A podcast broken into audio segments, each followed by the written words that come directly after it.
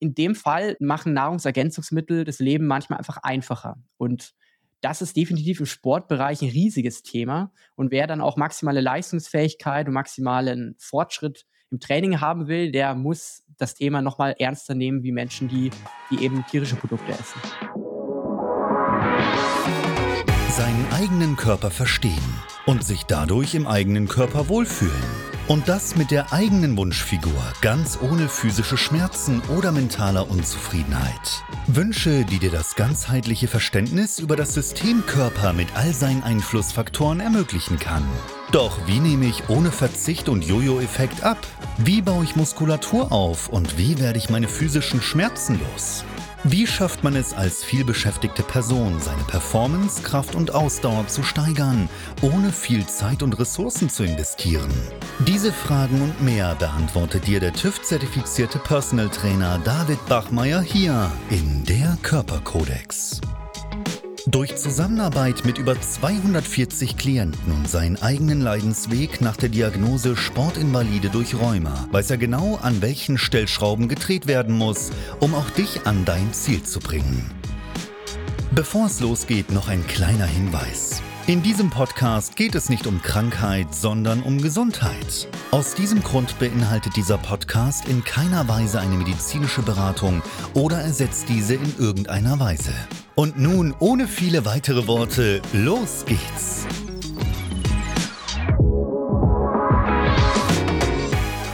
Heute freut es mich, Jonas Schulze hier im Interview begrüßen zu dürfen. Jonas ist selbst Personal Trainer und Ernährungscoach und deswegen freut es mich auch heute sehr, seine Perspektive hier mit dabei zu haben. Und an der Stelle auch herzlich willkommen von mir. Mein Name ist David Bachmeier und als TÜV-zertifizierter Personal Trainer helfe ich Menschen dabei, in ihre Wunschfigur zu kommen. Das bedeutet letztlich abzunehmen, Muskulatur aufzubauen, Schmerzen zu überwinden und sich dadurch endlich wieder dem Körper wohl und zufrieden zu fühlen. Ja, und an der Stelle, Jonas, gleich auch zu dir, für alle, die dich vielleicht noch nicht kennen. Stell dich doch mal bitte kurz vor, wer bist du denn? Ja, hallo auch von meiner Seite. Mein Name ist, hast du ja schon anmoderiert, Jonas Schulze. Und ich bin ausgebildeter Sportwissenschaftler, Personal Trainer und Ernährungscoach aus Köln. Ich äh, ja, bin schon seit vielen, vielen Jahren im Bereich des Kraftsports unterwegs und habe dann quasi meinen Traum auch dann zum Beruf gemacht, bin nach Köln gezogen, habe da an der Sporthochschule Köln studiert und bin jetzt seit einigen Jahren auch selbstständig tätig, wie du gesagt hast, als Personal Trainer und Ernährungscoach. Das heißt, ich helfe Menschen dabei, ihre Wunschfigur zu erreichen, also Muskulatur aufzubauen, Körperfett abzunehmen und einfach so einen gesunden, fitten Lebensstil zu adaptieren. Ja, denke ich, stellt dich als Person schon mal sehr gut vor. Wir beide kennen uns ja jetzt seit letztem Jahr ähm, auf dem Jahreskongress vom Bundesverband Personal Training. Und an der Stelle vielleicht auch mal direkt zu deiner eigenen Person, weil du ernährst dich ja selbst auch seit langer Zeit bewusst vegan. Glaube ich auch ein ganz interessantes Thema, weil in allen Interviews bis dato ging es um das Thema vegane Ernährung bis dato noch gar nicht. Deswegen würde es mich an deiner Stelle dann noch sehr interessieren, ob du darin jetzt nur einen kurzweiligen Trend siehst oder auch wirklich einen faktischen gesundheitlichen Nutzen. Ja, also das Thema vegan ist definitiv so ein bisschen ein Trendthema geworden. Ich meine, ich glaube, jeder sieht es, wenn er in den Supermarkt geht, Rewe, Aldi und so weiter. Auf einmal gibt es von allem letztendlich eine vegane Alternative. Also allein vom Produktangebot sieht man schon, dass dieses Thema natürlich deutlich präsenter geworden ist in den letzten Jahren. Und Trend klingt dann auch immer so schlecht auf den ersten ähm, Blick hin. Das klingt so nach so einer Modeerscheinung. Ich glaube, zum gewissen Grad ist das natürlich schon auch deshalb, weil einfach eine ganz andere, ein ganz anderes Bewusstsein jetzt immer mehr aufkommt. Es gibt ja auch viele Dokus zu dem Thema auf Netflix und Co. Und zu deiner Frage, ob ich da einen gesunderlichen Mehrwert sehe, das ist definitiv eine schwierige Frage, weil ich persönlich bin jetzt seit knapp sieben Jahren vegan unterwegs, seit über zehn Jahren vegetarisch und muss für mich persönlich sagen, dass ich das rein aus ethischen Gründen mache. Das heißt, für mich ist das Thema Tierwohl, das Thema Umweltschutz und so weiter der Grund gewesen, warum ich in das Thema reingegangen bin. Und als Ernährungscoach habe ich mich natürlich auch viel mit dem Thema vegane Ernährung beschäftigt und muss sagen, dass rein von der Logik her gar kein Vorteil gegenüber einer normalen Ernährung bestehen kann, meiner Meinung nach. Weil, wenn man sich jetzt einfach die Gesamtheit aller Lebensmittel anschaut, dann können die Allesesser, sage ich mal, ja auch alle veganen Produkte essen. Das heißt, wenn ein Vorteil der veganen Ernährung da wäre, dann hätten das ja auch alle anderen Leute. Es ist quasi nicht so, dass man was nicht essen kann als Allesesser. Das widerspricht sich ja. Und deshalb kann es von der Logik her nach ja nur so sein, dass man als Veganer, der sozusagen die Lebensmittel, die er zu sich nimmt, einschränkt, dass man dadurch einen Nachteil hat. Jetzt glaube ich aber, oder sagt auch die Wissenschaft, dass es schon möglich ist, sich mit veganer Ernährung trotzdem komplett vollwertig zu ernähren. Also die Frage ist quasi einfach nur, schafft man es mit veganer Ernährung, sich besser oder gesünder zu ernähren? Und da ist meine Antwort, das glaube ich nicht.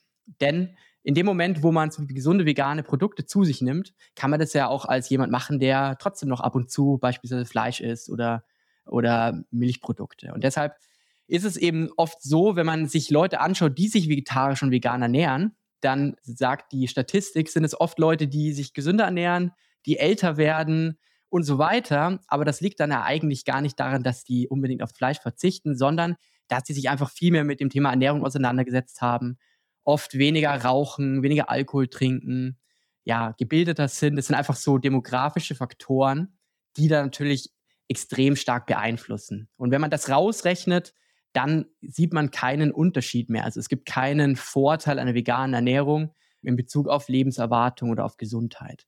Und die Frage, die man, sich jetzt natürlich stellen kann, ist, sollte man sich vielleicht häufiger veganer ernähren? Also sollte man vielleicht hier und da mal ein bisschen mehr Gemüse oder Vollkornprodukte, Bohnen, Hülsenfrüchte und so weiter essen? Und da würde ich definitiv sagen, davon hat jeder was. Also ich glaube, dass viele Leute, die sich mit vegetarischer oder veganer Ernährung beschäftigen, definitiv davon profitieren können und gar nicht mal unbedingt per se verzichten müssen, gleich diesen extremen Weg gehen müssen, den ich jetzt zum Beispiel gehe. Ja, ist, glaube ich, eine sehr reflektierte Frage, weil zum einen, äh, du äh, ziehst das Ganze ja jetzt schon seit äh, sieben beziehungsweise zehn Jahren äh, vegan und vegetarisch durch, ähm, hast aber trotzdem Standing zu sagen, dass es nicht unbedingt einen potenziellen Nutzen mit sich bringt, gesundheitlich. Ich glaube, in der Logikfrage ist dann noch der, die eine andere Perspektive, hat sich auch die Frage zu stellen, ob denn eine tierische Ernährungsweise einen potenziellen Schaden mit sich bringt. Und da glaube ich, ist schon nochmal ein bisschen zu differenzieren im Lebensmittel selbst auch. Also wenn man sich jetzt Milchprodukte ansieht, beispielsweise das Casein, Baustein, der letztlich auch die äh, Durchlässigkeit der Darmschleimhaut erhöht und damit langfristig auch Unverträglichkeiten mit provozieren und unterstützen kann. Glaube ich, ist immer noch die Frage ein bisschen spezifischer zu stellen, in dem Rahmen, wie man es jetzt eben mit diesem Schwarz-Weiß-Denken, äh, was man in der Gesellschaft jetzt vielleicht nicht mehr, nicht mehr so stark sieht wie noch vor 10, 15 Jahren, aber teilweise ja immer noch bei Personen, die so einen ersten Zugang zu dem Thema Ernährung finden und dann sagen, ja, was ist denn jetzt der Vorteil von veganer Ernährung? Ohne dann halt noch mal spezifischer drüber nachzudenken. Das sehe ich komplett genauso. Also letztendlich, glaube ich, geht es da wirklich um spezielle Lebensmittel. Und man kann definitiv sagen, dass es einige tierische Lebensmittel gibt, zum Beispiel Eier, gewisse Fischarten, auch Organfleisch, habe ich zum Beispiel letztens auch wieder einen Podcast zugehört, der extrem vitaminreich, nährstoffreich sind. Das sind definitiv gesunde Lebensmittel. Und jeder, der sich vegan ernährt und der das einfach direkt, ähm, der direkt sagt, das kann nicht stimmen, weil es nicht vegan ist, das sehe ich dann halt einfach als ja sehr idealistisch oder dogmatisch an. Da muss man schon offen sein, finde ich. Und die Frage ist dann halt einfach, braucht man zwingend Fleisch, um, sag ich mal, gesund zu sein oder um sportliche Leistungsfähigkeit abrufen zu können? Und da sage ich halt wiederum auch, nein, das braucht es nicht. Und oft ist es halt einfach so, in dem Moment, wo man wie sagt, ich probiere jetzt mal einen Monat aus, mich vegetarisch zu ernähren, was man ja auf jeden Fall auch mal als persönliche Challenge machen kann, dass dann auf einmal natürlich viele ungesunde Lebensmittel schon mal wegfallen. Und das ist jetzt nicht unbedingt so, weil alles Fleisch ungesund ist, aber ja, wenn man jetzt äh, nachts, abends, mitternachts nach dem Feiern oder Ausgehen irgendwo schnell was zu essen kriegt, dann ist es dann halt oft der Döner, die Currywurst, was auch immer. Und diese Sachen fallen dann halt automatisch schon mal weg. Und dann kann es natürlich gut sein, dass man sich einfach nur aus logischer Konsequenz gesünder ernährt, was aber eigentlich gar nichts mit dem Thema vegetarisch, vegan oder alles Essen zu tun hat. Ja, ja, definitiv so. Ja, teile ich die Perspektive. Und ich glaube, da ist dann, was du schon ansprichst, einfach auch die Frage, wie bewusst setzt sich da eine Person dann auch generell mit dem Thema Ernährung auseinander. Ja, wenn sie ohnehin schon mit einer gewissen Restriktion oder Einschränkung versucht, das Ganze anzugehen, ist sicherlich der Bewusstheitsgrad zumindest im statistischen Mittel höher, wie bei Personen, die halt einfach drauf losessen und als Mischköstler gar nicht drüber nachdenken, was sie dann sich eigentlich wirklich zuführen. Ja. Wenn man da jetzt vielleicht von der gesundheitlichen Perspektive mal auf die reine Performance oder letztlich auch äh, die, das Thema von Kraft- und Muskelaufbau geht, da behaupten ja Kritiker häufig, äh, der veganen Ernährungsweise, das äh, klappt letztlich nicht, ja, gezielt Kraft- und Muskelaufbau ohne Fleisch zu realisieren. Ja, wie stehst du denn zu solchen Aussagen im Kontext? Ja, also diese Aussagen, die kann ich natürlich nur ähm, zurückweisen. Im Endeffekt sage ich immer, es gibt so viele Leute, die sich ja vegetarisch und vegan ernähren, auch im Spitzensport. Natürlich nicht die Mehrheit, aber es gibt genug Beispiele, die sozusagen beweisen, dass man definitiv Leistungs, Leistung abrufen kann. Und Ja, es ist definitiv komplexer. Also ich will schon dazu sagen, wer sich vegan ernährt, der macht sich das Leben nicht unbedingt einfacher. Der sollte schon auch gute Gründe dafür haben. Und deshalb, klar, wer das oft, oft einfach einen Trend aufspringt, der ist meistens auch jemand, der es nach ein paar Monaten spätestens wieder sein lässt, weil es dann doch eben einfach schwieriger ist. Viele Sachen fallen weg, viele einfache Lösungen. Aber gleichzeitig gibt es definitiv viele Möglichkeiten, viele Wege, trotzdem auf alle wichtigen Nährstoffe zu kommen. Und um jetzt mal einfach ein Thema anzureißen, was wahrscheinlich das Thema ist im Sportbereich, ist halt einfach das Thema Protein.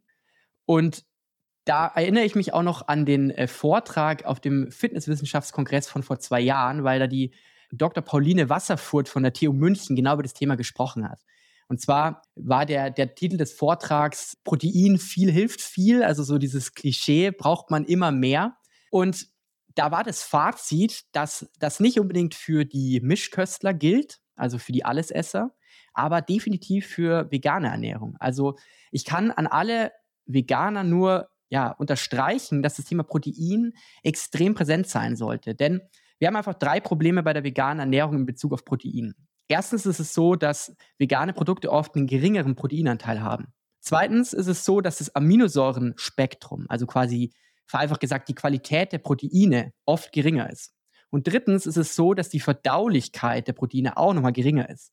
Also währenddessen tierische Proteine meistens so zwischen 85 und 95 Prozent Verdaulichkeit aufweisen. Also 95 Prozent kann wirklich auch aufgenommen werden von dem, was man dann oben sozusagen über die Ernährung reinführt, ist es bei, bei pflanzlichen Proteinen teilweise nur zwischen 50 und 75 Prozent. Und das bedeutet, dass wir natürlich, wenn wir wissen, dass wir gar nicht so viel aufnehmen können von den Proteinen, und dass die Proteine auch oft noch eher eine geringere Qualität haben. Dass wir natürlich dann umso mehr auf, die, auf den Protein, auf die Proteinzufuhr achten müssen. Also jedem Veganer kann ich nur empfehlen, in jeder einzelnen Mahlzeit drauf zu schauen, mindestens mal auf 20, 25 Gramm Protein zu kommen, tendenziell auch mehr. Ich persönlich bin da auch einfach ein Fan von Proteinpulver, denn da sprechen wir einfach von der Form des Isolats, also das ist dann schon verarbeitet, das kann dann leichter auch in der Verdauung aufgenommen werden. Und in dem Fall machen Nahrungsergänzungsmittel das Leben manchmal einfach einfacher. Und das ist definitiv im Sportbereich ein riesiges Thema. Und wer dann auch maximale Leistungsfähigkeit und maximalen Fortschritt im Training haben will, der muss das Thema nochmal ernster nehmen wie Menschen, die, die eben tierische Produkte essen. Ja, definitiv so. Also ich kann es aus eigener Erfahrung bestätigen. Ich hatte auch eine Phase von ja roundabout sechs Monaten wirklich rein vegane Ernährung. Das war bei mir so auch der Schritt aus der ganzen äh, rheumatischen Erkrankung raus, ähm, Anfang 2018.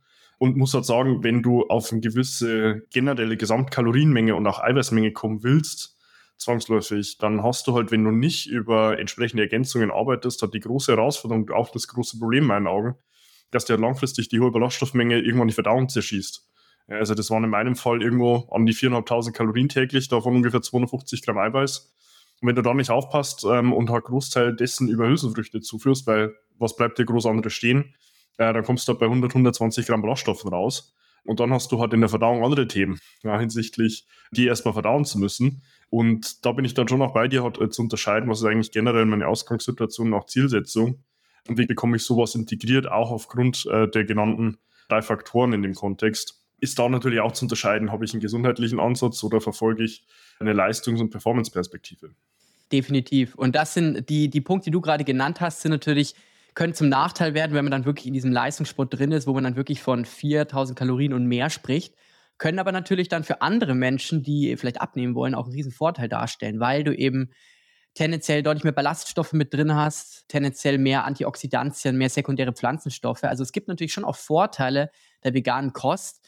Und sowas wie Ballaststoffe können natürlich auch beim Abnehmen helfen, einfach weil die ja, die Verdauung anregen, das, die Verdauung verlangsamen, bis zu einem gewissen Grad eben, glaube ich. Das ist halt der entscheidende Punkt. Ja, definitiv so. Ich glaube, es ist ja da wie bei allen Dingen, ähm, dass immer äh, ja, die individuelle äh, Ausgangssituation, Zielsetzung auch Problemstellung äh, dann halt erstmal Grundlage für dann eine sinnvolle ähm, Antwort und auch Entscheidung ist. Und dann natürlich nochmal vorgefiltert, wie jetzt auch in deinem Kontext, andere Werte, die dahinter stehen, ja, wie beispielsweise ethische Grundlagen, ökologische Perspektiven, dann führen, wieder abwägen und dann für sich halt eine äh, sinnige Entscheidung treffen, die nicht nur zur Problemstellung, Zielsetzung und Ausgangssituation passt, sondern dann auch zu den eigenen Werten. Ja, was mich, mich da auch noch kurz interessieren würde, weil du ja jetzt auch dich mal eine Zeit lang vegan ernährt hast, wie hast du dich gefühlt dann, wo du diesen Switch gemacht hast? Weil das werde ich oft gefragt, ist es dann so, dass man nach einer Woche auf einmal sich wie ein anderer Mensch fühlt oder wie war da so deine, deine Erfahrung? Ja, also äh, tatsächlich muss ich dir sagen, das ist alles ein bisschen vernebelt, was es wirklich in der Situation war. Äh, tatsächlich aber rein der Zeit geschuldet, weil das Ganze ist jetzt äh, knapp sechs Jahre her. Aber ich sehe schon auch, ich meine, wenn ich heute wieder andere Dinge teste, wie jetzt in meinem Fall aktuell gerade exogene Ketone, äh, die ich abends, nachts zuführe und so das Gefühl habe, ich bin auf einem anderen Level erholt und regeneriert, was so gefühlt der letzte Puzzle, äh, das letzte Puzzlestück jetzt war. Zu sagen, ich bin wirklich den ganzen Tag unterwegs auf High Performance, ist es in der ersten Phase, glaube ich, immer sehr viel Begeisterung, was bei Themen mitkommt, wenn man generell was Neues angeht. Und ich meine, ich sehe es ja Tag ein, Tag aus bei meinem Gegenüber, wenn der letztlich äh, sich dann auch dafür entscheidet, was grundsätzlich an seinem Leben zu ändern, dann schwingt halt in der ersten Phase sehr viel Begeisterung mit. Langfristig, glaube ich, ist es dann aber immer so, was du dann auch angesprochen hast, zu erkennen, hey, das umzusetzen ist eigentlich gar nicht so easy. Ja, vor allem, wo du dann noch letztlich bist. Ähm, ich meine, vor sechs Jahren jetzt hier bei uns in der ländlichen Region war schon noch eher eine Herausforderung, ähm, jemanden zu finden, wo du in ein Restaurant essen gehen kannst und halt auf der Karte nichts anderes außer Salat auf äh, der Speisekarte steht oder als Möglichkeit überhaupt. Ähm, und da hat sich, wie du auch vorhin auch angesprochen hast, in den äh, Jahren extrem viel getan. Ja, und heute, wenn du in den Supermarkt gehst, ist ja teilweise schon so, dass die pflanzlichen Alternativprodukte, wenn man jetzt an Milchprodukte denkt, ja teilweise schon die Regallänge von äh, klassischen tierischen Erzeugnissen eingenommen haben. Aber um auf deine Frage zurückzukommen, äh, grundsätzlich, glaube ich, war es im ersten Schritt mal tatsächlich Begeisterung für eine, eine neue Herangehensweise an die Ernährung und auch zu sehen, was gibt es denn eigentlich alles an Alternativen und wie kann ich meine Ernährung damit auch sicherstellen. Gleichzeitig dann aber auch in einer eher mittelfristigen Perspektive zu merken, dass es mir gesamtgesundheitlich dann schon gut getan hat. Ja, also eben auch dadurch war ich in der Lage, die ganzen Entzündungsaspekte bei mir im Iliosakralgelenk hat äh, komplett auf Null zu fahren irgendwann meine Medikation dadurch äh, rausnehmen zu können. Heute muss ich aber rückblickend sagen, hätte ich das gleiche Ergebnis sicherlich auch äh, realisieren können, wenn ich halt die großen generellen Stressoren in der tierischen Ernährung rausnehmen hätte können, wie hat das angesprochene Casein, also letztlich Milcheiweiß, wenn ich auch Gluten früher schon erkannt hätte als genereller Stressor, ähm, auch in der veganen Ernährungsweise. Und so fahre ich halt heute auch. Ja, also mit 80, 20, also mein Großteil meiner Ernährung ist immer noch rein pflanzlich. Aber die anderen 20 Prozent integriere ich auch ganz bewusst mit Mischkost. Ja, ähm, und vor allem dann halt mit sozialen Komponenten, wo ich sage, da habe ich irgendwo ein Familienessen, gehe abends mit meiner Freundin essen oder mit Kollegen am Wochenende wo dann einfach eine soziale Komponente mit dazukommt und mir das Ganze einfach Lebensqualität auch gibt. Ja, ja, finde ich einen sehr guten Ansatz. Und ich glaube, das ist wahrscheinlich auch das, wo, womit sich die meisten Leute auch mehr identifizieren können, muss man auch ganz ehrlich sagen. Also vielleicht nur eine kurze Anekdote. Ich war jetzt ähm, im letzten Jahr auch mal äh, in Südamerika für eine längere Zeit und da äh, muss ich auch sagen, bin ich definitiv an meine Grenzen gestoßen. Und das hatte dann auch nicht mehr viel mit einer ganzheitlichen Ernährung zu tun, da habe ich dann auch einige Ausnahmen gemacht. Also ich habe dann ab und zu, äh, war da auch Milch mit drin. Das heißt, das kann man sozusagen mal rausrechnen aus den sieben Jahren. Aber trotzdem, wenn man dann in sowas wie zum Beispiel Südamerika sich befindet, da ist natürlich, sind die Optionen nochmal auf einem ganz anderen Level eingeschränkt. Also da habe ich wirklich teilweise Reis mit einer Avocado gegessen. Also da kann weder von Genuss noch von einer vollwertigen Ernährung äh, gesprochen werden. Und natürlich war das dann auch so, dass ich das dann wirklich extrem auch körperlich gemerkt habe. Also ich habe in der Zeit dann wirklich zwölf Kilo verloren. Einerseits natürlich, weil ich auch meine Ernährung in dem Zeitpunkt jetzt nicht ganz so priorisiert habe, aber natürlich auch durch den Proteinmangel habe ich einfach auch Muskulatur abgebaut. Und das zeigt halt, bei uns jetzt in Deutschland, in Europa werden die Möglichkeiten immer mehr. Das wird es auch natürlich viel leichter, aber das ist auf jeden Fall nicht überall so. Und im ländlichen Raum auch deutlich weniger. Ich komme ja auch ursprünglich aus Niederbayern, deswegen ich weiß, wovon du, wovon du sprichst, wenn du sagst, äh, im ländlichen Raum ist es nicht ganz so einfach. Ja, das fühle ich. Also äh, für alle, die es an der Stelle jetzt vielleicht noch nicht wissen, ich komme ja hier ursprünglich aus Dingolfing, also 100 Kilometer nordöstlich von München. Und man muss schon sagen, das hat sich auch heute verändert. Ja, also auch heute hast du Alternativen, aber das war vor sechs Jahren sicherlich nochmal was anderes. Und wie du es ansprichst, ich glaube, man hat halt immer so einen sehr lokalen Bezug zu Themen. wenn man mal in die Welt blickt, dann ist sicherlich auch heute der Status quo immer noch ein anderer wie bei uns hier äh, in den Regionen. Vielleicht in dem Kontext, wir haben es ja gerade schon angesprochen, es gibt ja immer so diesen äh, Trend auch hin zu einer Selbstoptimierung und auch einer da äh, mit einhergehenden Begeisterung zu Beginn. Fühlst du dich da selbst auch als Trainer und Coach mitverantwortlich dafür, äh, dass sich da Menschen vielleicht auch unter Druck gesetzt fühlen, ständig besser werden zu wollen? Ja, das ist eine, das ist eine sehr schwierige und gut, gleichzeitig gute Frage, weil das ist definitiv was, was wir gerade jetzt hier im, im westlichen Bereich, glaube ich, immer, in, in der westlichen Welt immer stärker merken Und ich sehe das ein bisschen zwiegespalten, weil ich glaube, es ist halt so die Frage, wie man als Trainer das dann auch wirklich weitergibt. Also in meinem Coaching versuche ich natürlich nicht einfach nur Druck zu machen, sondern ich weiß ja genau, dass es auch ins in Negatives überschwenken kann. Also wenn das Ganze dann so verkopft wird, dann kann es ja zum Stressfaktor werden. Und Stress, das weiß wahrscheinlich jeder ganz gut, bringt einem im Leben nicht unbedingt weiter. Zumindest nicht, wenn es dann zu viel wird. Und dementsprechend glaube ich, ist es halt so ein Mittelmaß. Also grundsätzlich zu sagen, Selbstoptimierung, ich will mehr rausholen, ich will mich körperlich fitter fühlen, ich will vielleicht produktiver sein beim Alltag, ist ja erstmal was Gutes.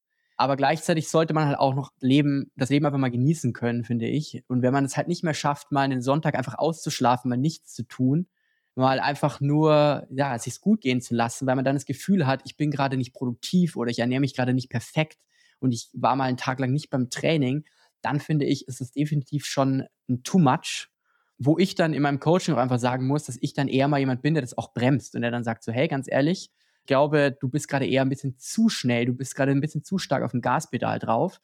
Und ich versuche da schon auch irgendwo so ein Mittelmaß zu fahren. Also so dieses Yin, Yin und Yang äh, ich glaube, das passt da eigentlich ganz gut, weil ja, Persönlichkeitsentwicklung, sich persönlich weiterzuentwickeln, sich zu optimieren, ist ja an sich bis zu einem gewissen Punkt schon was Gutes, finde ich. Ja. ja. definitiv so. Ich glaube auch hier wieder eine sehr reflektierte Antwort generell und äh, teile ich auch, äh, weil ich glaube schon auch unser Job nicht nur darin liegt, hat für Gegenüber Sparringspartner zu sein und den auch in die Umsetzung zu bringen, sondern auch auf der gleichen äh, anderen Seite auch immer noch Mensch zu sein. Ja, und wir hatten es im Vorgespräch auch schon kurz das Thema, so dieses Gefühl von Nahbarkeit und auch gleichzeitig Unvoreingenommenheit den Gegenüber mitzubringen, weil es ja in der ersten Instanz immer schon auch eine Überwindung und gleichzeitig auch Wertschätzung in meinen Augen bedeuten muss, wenn der Gegenüber sagt, hey, ich will mich verändern, ich merke, ich schaffe es selbst nicht oder mir fehlt es einfach an Selbstpriorisierung und ich hole mir jetzt externe Hilfe mit, weil bedeutet ja gleichzeitig auch, dass ich mir immer eingestehen muss, dass ich vielleicht selbst nicht in der Lage bin, das Thema zu lösen. Ähm, und da glaube ich auch ganz wichtig, äh, nicht äh, zu vergessen, auch weiterhin der Mensch zu sein. Ja. Definitiv. Und ich glaube, da würde mich auch mal deine Meinung interessieren. Ich glaube, ein, eines der Probleme, ich habe da auch ein bisschen drüber nachgedacht, du hattest mir die Frage ja auch schon im Vor, Vorhinein zukommen lassen. Ich glaube auch, dass das Marketing und natürlich auch im Personal-Bereich oder Fitnessmarkt natürlich extrem, manchmal vielleicht ein bisschen aggressiv ist. Also das Marketing ist ja oft, dass man sagt, so, du musst das machen, du musst dich gesund ernähren, du musst auf das achten, auf das achten. Und leider funktioniert das Marketing gewissen Grade so, zu wissen Grad so. Das heißt, immer mehr Trainer machen das auch in allen anderen Bereichen. Das ist das, was äh, der Inhalt auf Social Media ist. Man sieht im Endeffekt, wie viele Sachen es gibt, die man optimieren könnte. Und die Schwierigkeit besteht halt dann halt, das zu trennen, also diese, diese Marketing-Botschaften von der tatsächlichen Inhaltsebene eines Coachings. Weil in der Inhaltsebene eines Coachings da werden natürlich auch überhaupt nicht alle Sachen gleichzeitig angegangen. Also ich sage ich ganz konkret, wenn jemand zu mir, und es wird bei dir ähnlich sein, ins Coaching kommt, dann fängt man nicht an, auf einmal alle Sachen, die irgendwie zu einer gesunden Ernährung gehören, auf einmal anzugehen, sondern dann fängt man Step by Step an, Dinge zu verändern. Und da ist dann halt dieses Too Much ganz schnell auch mal kontraproduktiv, weil es dann einfach ja die Leute auf der Strecke lässt und am Ende hat man nichts gewonnen, wenn man ja dann ja wieder irgendwie verzweifelt aufgibt und sich denkt, das schaffe ich nicht. Definitiv so, ja. Also ich glaube schon, ist es wichtig, äh, was ich vorher mit Begeisterung meinte, diese Phase auch zu nutzen. Und da bin ich schon noch jemand, wo ich immer versuche, so gerade den Mittelweg zu finden. Also ich sehe das häufig so als Drahtseilakt auf der einen linken Seite, Begeisterung, alles geht, pack mir alle Dinge rein, ich will mein komplettes Leben ändern. Und auf der anderen Seite halt gleichzeitig nicht zu vergessen, dass die Person immer noch einen Alltag, Verbindlichkeiten und soziales Umfeld mitbringt. Um in der Phase dann halt auch äh, möglichst guten Mix aus den größten potenziellen Hebeln auch zu finden, wo die Person dann durch die Umsetzung auch den größten Mehrwert hat und dann aber auch für viele Personen in der, den ersten Phasen auch schon zu sehen, es gibt eine Veränderung. Ja, also mein Input hat auch einen Output, um diese Begeisterungsfähigkeit dann halt über auch einen möglichst mittelfristigen Zeitraum weiter beibehalten zu können. Und ich glaube, das sind Dinge und Fähigkeiten, die wirst du nirgends rein fachlich in der Ausbildung lernen. Das lernst du halt in meinen Augen, wie jetzt in meinem Fall mit über 330 Personen in über acht Jahren im äh, wöchentlich, teilweise auch täglichen Austausch und halt auch gleichzeitig mit deiner eigenen Perspektive. Ja, also wenn ich jetzt an mich zu, selbst zurückdenke, ich habe es ja vorhin erwähnt, vor sechs Jahren ähm, hatte ich halt noch wirklich äh, Probleme im Alltag, den so sinnvoll auch bestreiten zu können.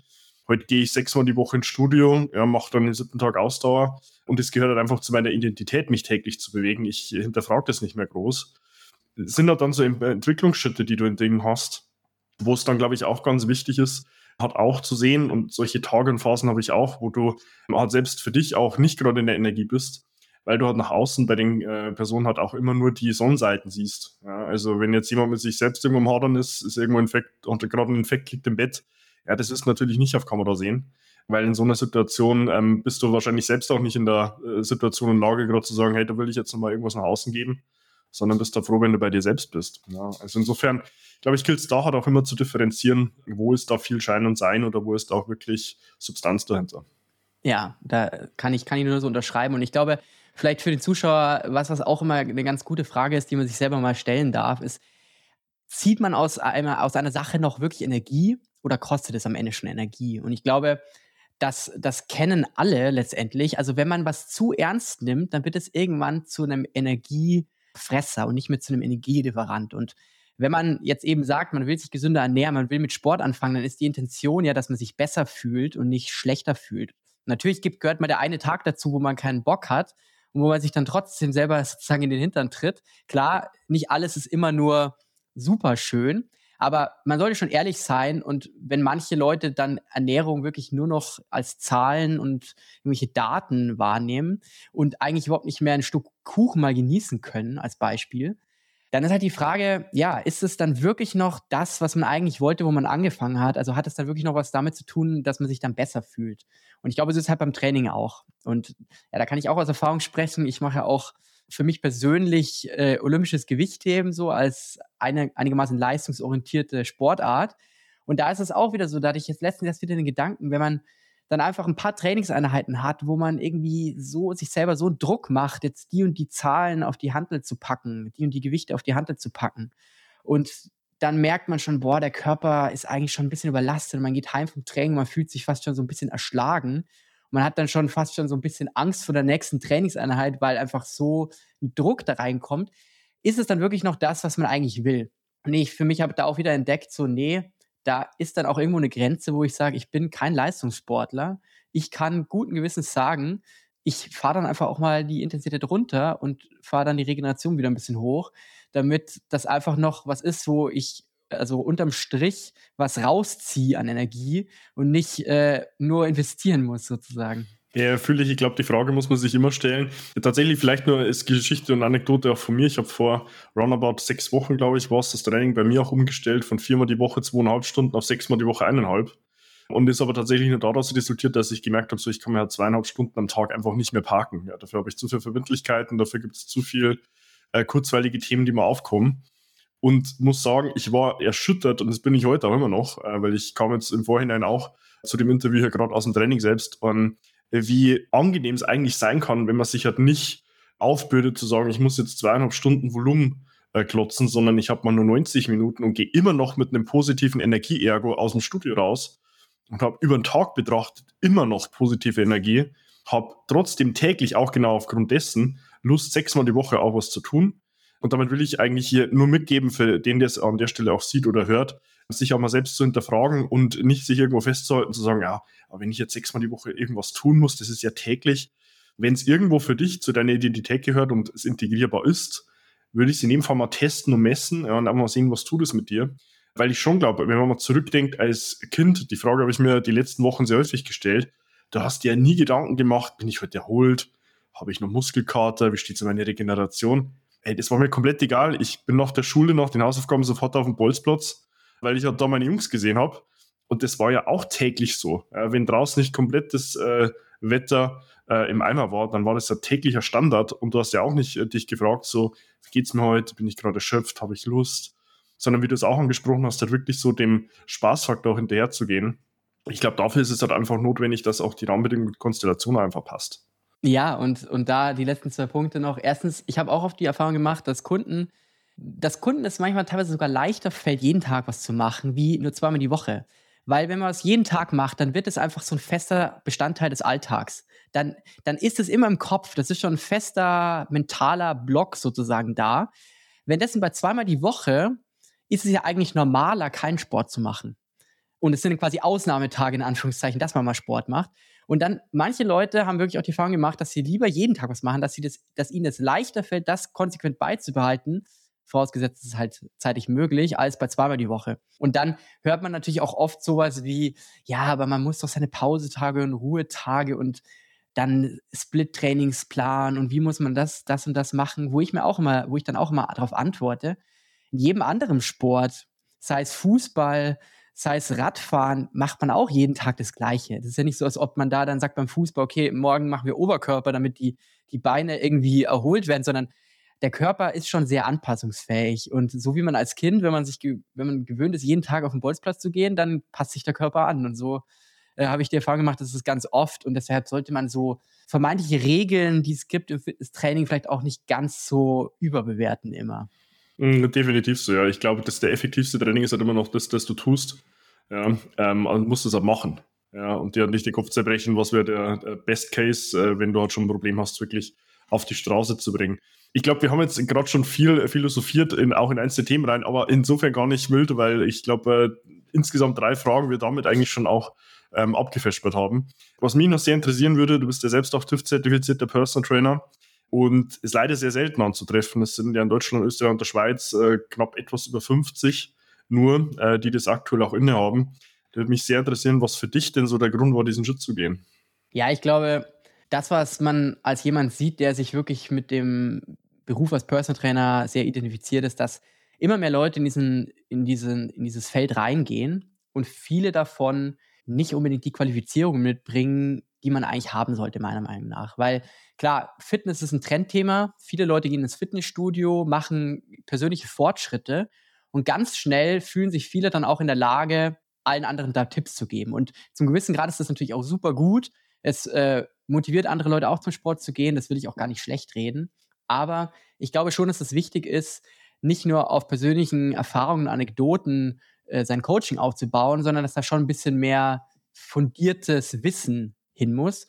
Und insofern finde ich das super, wenn es Initiativen zur Professionalisierung der Personal Training Branche gibt. Ich kenne da auch viele andere Menschen, sowas wie der Fitnesswissenschaftskongress, da ein super Beispiel, der Bundesverband für Personal Training, der auch die TÜV-Zertifizierung ins Leben gerufen hat. Solche ja, Bewegungen, solche ähm, Initiativen finde ich persönlich super, weil man dadurch einfach Qualität in die Trainerbranche bringt. Und damit auch für für Menschen, die eben einen Trainer suchen, ein gewisses Kriterium schafft, woran sie sich orientieren können. Und was die TÜV-Zertifizierung letztendlich auch aussagt, ist, da ist jemand, der hat eine allgemeine Ausbildung, der hat auch eine spezifische Personal Training Ausbildung, der hat auch schon Berufserfahrung. Für die TÜV-Zertifizierung, für diejenigen, die es nicht wissen, muss man nämlich auch vorweisen, dass man schon x Stunden als Personal Trainer gearbeitet hat, muss sich das auch vom Steuerberater dann ähm, nachweisen lassen. Und dadurch hat man eben Sicherheit dass man auch an jemanden gerät, der das Ganze nicht zum ersten Mal macht und der da auch wirklich eine fundierte Ausbildung hat. Und ich glaube, davon profitieren wirklich alle, sowohl die Trainer, die Zeit und Geld in ihre eigene Ausbildung investieren, als auch diejenigen, die einen guten Trainer finden wollen, mit dem sie dann eben ja ihre persönlichen Themen angehen möchten. Mhm, definitiv, teile ich ja. Also ich, ich meine, wir haben ja, glaube ich, in Deutschland generell oder im deutschsprachigen Raum, in Deutschland vermeintlich noch mehr, jetzt in Österreich und der Schweiz, aber da hat das große Problem in der Branche generell, dass es ja keinerlei Eintrittshürden und Barrieren gibt ja, jeder kann jetzt aufstehen und sich morgen Trainer, Berater oder Coach nennen, ohne in irgendeiner Form fachliche Eignung nachweisen zu müssen. Und genau, das war für mich ja auch der Grund 2018, äh, die TÜV-Zertifizierung erstmalig äh, anzugehen, um eben auch, wie du es ja geschildert hast, für den Endverbraucher auch eine Möglichkeit zu haben, objektiv bewertet zu bekommen, hey, die Person hat auch Ahnung, wovon sie spricht ähm, und macht es jetzt im Worst Case nicht zum ersten Mal. So, deswegen kann ich in dem Fall teilen. Da würde mich nur sehr interessieren, auch so die Frage, die vermeintlich häufig in den Köpfen rumgeht, vielleicht in der Vergangenheit noch mehr als heute, wie du mit Kritik umgehst, wenn Personen äußern, so Personal Training sei ja nur was für die Elite und nicht für normale Menschen. Ja, also es ist natürlich oder ja, es ist ein bisschen was dran, dass das natürlich eine Premium-Dienstleistung ist. Also klar ist, da ist jemand, der nimmt sich die Zeit, manchmal einmal die Woche, manchmal sogar mehrmals pro Woche, um eben persönlich für dich da zu sein, mit dir zusammen zu trainieren, auf deine Technik zu achten, dir Tipps zu geben, dich zu beraten. Und klar ist, dass so eine Dienstleistung natürlich auch äh, Geld kostet. Und dementsprechend ist es natürlich was, wo man einen gewissen Wert drin sehen muss, damit man dann auch bereit ist oder in der Lage ist, das Ganze zu bezahlen. Und deshalb, ja, ich, ich sage mal so, früher war das ganze Thema Personal Training halt wirklich was, was mit irgendwelchen Schauspielern und Promis assoziiert wurde. Heutzutage machen das eigentlich ganz normale Menschen. Also die Leute, die ich jetzt bei mir im Coaching beispielsweise habe, sind ganz normale äh, Menschen, die sind ganz normale Angestellte, manchmal Unternehmer, was auch immer.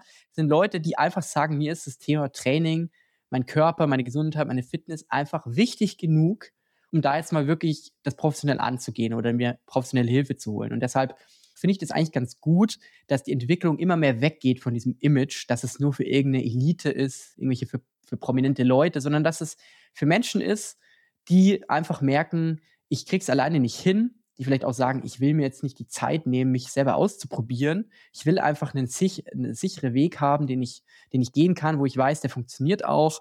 Jemanden, der mir sagt, ob ich das richtig mache, was ich als nächstes tun muss. Und dementsprechend ist das für jeden geeignet, der, der sich da mit identifizieren kann, würde ich sagen. Mhm.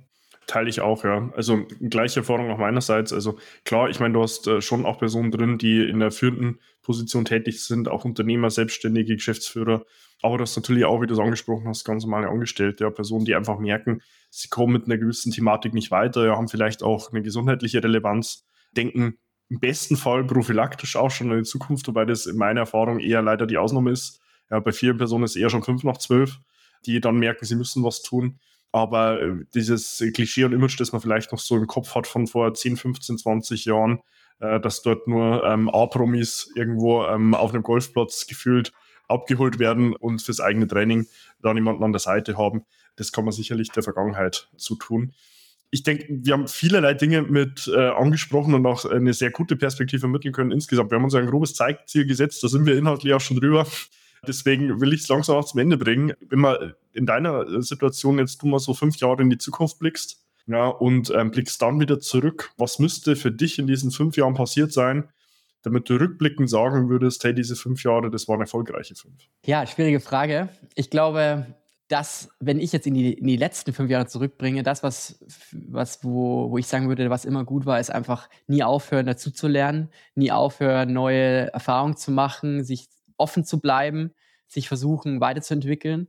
Und ich hoffe, dass ich das weiterhin auch machen werde in den nächsten fünf Jahren. Ich nehme es mir jedenfalls vor. Und ich glaube, wenn ich sagen kann in fünf Jahren, dass ich, dass ich eine bessere Version im Sinne von, ich, ich habe mich einfach, ja, ich habe dazugelernt, ich habe neue Erfahrungen gemacht, ich meine Kompetenzen in verschiedensten Bereichen, sei es persönlich, sozial, beruflich, sind, sind größer geworden. Mir macht weiterhin das, was ich mache, Spaß ich bin im Sport vorangekommen, ich habe schöne Orte im Leben gesehen. Ich glaube, das wären so ein paar Sachen, die mir spontan einfallen, wo ich sagen würde, das, das kann da nicht so schlecht gewesen sein. Ja, glaube ich, eine, eine ähm, valide Aussage, ja. Und äh, ich würde es dir wünschen und denke ich auch, äh, wenn du zurückblickst und zumindest jetzt den Zeitraum, wo ich dich auch kenne, glaube ich, äh, steht dem Ganzen da auch nichts im Wege. Ja. Ähm, wenn jetzt jemand konkret zu dir auch Kontakt aufnehmen will, Jonas, und sagt, hey, äh, mit dem würde ich auch mal so direkt den Austausch finden oder vielleicht auch seine Unterstützung äh, mir holen wollen, äh, wo findet man dich denn? Ja, also ich bin letztendlich auf allen großen sozialen Netzwerken vertreten, also entweder unter dem Namen von, von meinem Personal Training Unternehmen, das heißt einfach stärker Personal Training, oder auch einfach mit mein, meinem Namen Jonas Schulze. Das heißt, kann man einfach in Google eingeben und da kann man sich dann gerne melden für ein kostenloses Beratungsgespräch, wo man dann ja einfach mal über die Themen sprechen kann, um die es konkret geht. Packe ich auch alles unten in den Beschreibungstext mit rein, also auch hin zur Homepage zu dir. Genau, deswegen lieben Dank in dem Fall, Jonas, für deine Zeit. Wenn du dich jetzt an der Stelle abgeholt fühlst, du das Ganze siehst und hörst und sagst, hey, würde ich auch gerne zum David Kontakt aufnehmen, ähm, willst doch selbst was an deiner Figur tun und dich selbst wieder wohlfühlen, kannst du auch gerne zu mir Kontakt aufnehmen. Findest dort auf meiner Homepage davidbachmeier.com auch die Möglichkeit, dir dein kostenloses Erstgespräch zu deinem Wunschtermin zu buchen. Da kontaktieren wir dich dann auch im ersten Schritt telefonisch, finden gemeinsam heraus, wo du stehst, wo du hin willst und was wir auf dem Weg von A nach B benötigen, um dich dort auch hinzubringen. Abonniere auch gerne meinen YouTube-Kanal, um mir fortlaufend neue Inhalte auf dem Laufenden zu bleiben.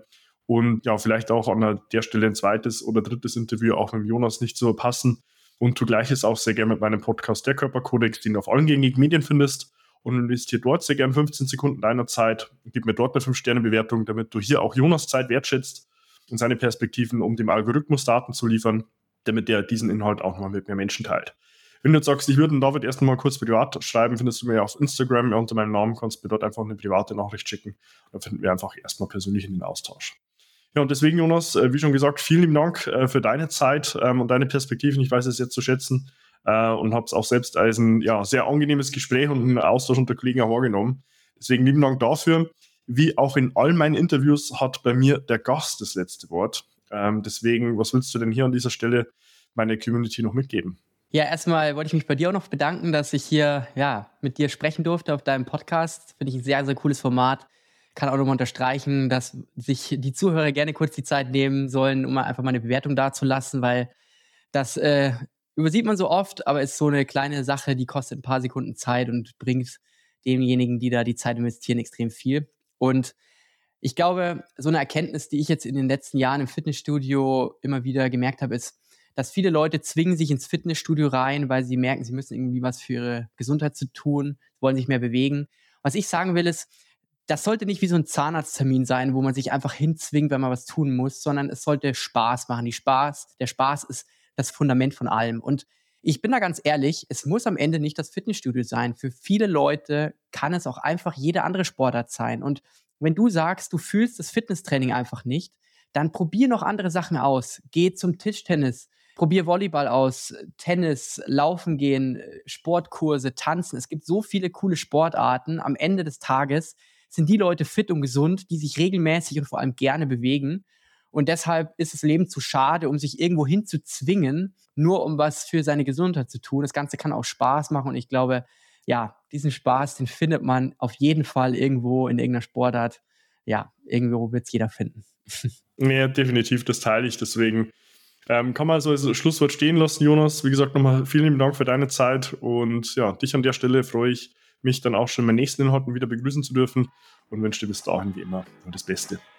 Bis dahin, dein David. Wenn du jetzt wissen willst, wie du dich endlich wieder in deinem Körper wohlfühlst, dann geh jetzt auf davidbachmeier.com und buche dir dein kostenloses Erstgespräch. David Bachmeier und sein Team finden mit dir gemeinsam heraus, vor welchen Herausforderungen und Problemstellungen du stehst und erarbeiten mit dir gemeinsam eine Strategie, um deine Ziele zu erreichen. Buche dir jetzt dein kostenloses Erstgespräch auf davidbachmeier.com.